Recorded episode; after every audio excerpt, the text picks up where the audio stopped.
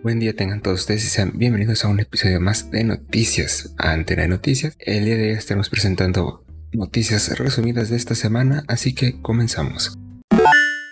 Este año llegará a Occidente por fin el spin-off de Naruto que se llama Kakashi Retsuden, que saldrá a la venta el próximo 26 de julio. Cabe destacar que esta versión ya está disponible en Japón desde el año 2019, pero no será hasta este año que estará disponible en su versión en inglés para este lado del mundo.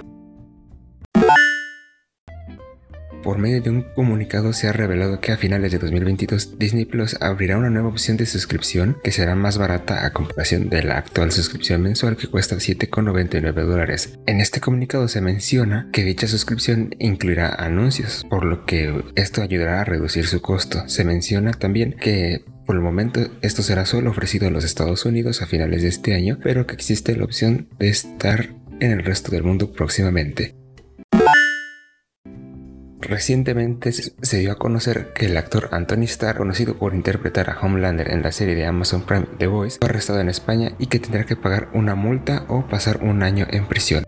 De acuerdo a un reporte policiaco, Star fue arrestado el pasado 2 de marzo cerca de las 2 de la madrugada y agredió físicamente a un actor. Esto mientras se encontraban grabando un proyecto. Originalmente el actor fue sentenciado a 12 meses, sin embargo luego de llegar a un acuerdo con sus abogados, deberá de pagar una multa de 4.000 euros, así como mantenerse alejado de cualquier conflicto, ya que esto sí lo podría poner tras las rejas.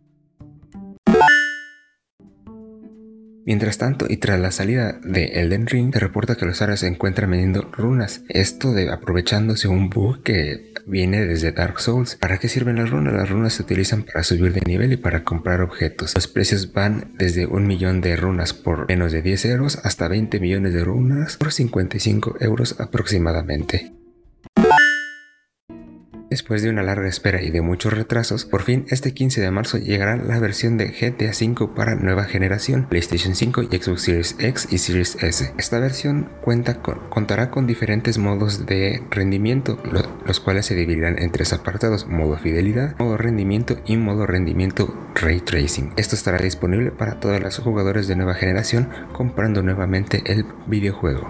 También ya se encuentra disponible la opción de subir el progreso del modo historia a la nube de Rockstar por volverlo a descargar en la nueva generación para no tener que volver a pasar el juego una vez más.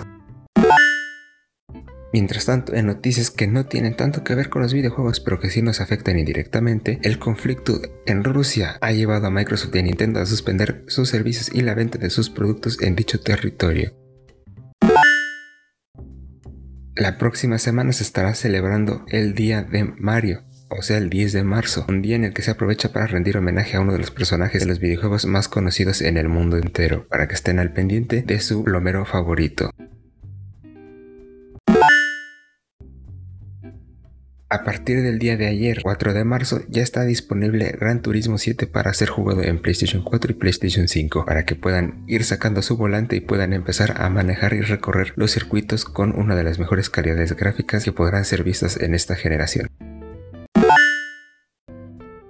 Eso fue todo por este episodio. Recuerden seguirnos en Facebook como Antena de Noticias. Yo soy Carlos y nos vemos en un próximo episodio.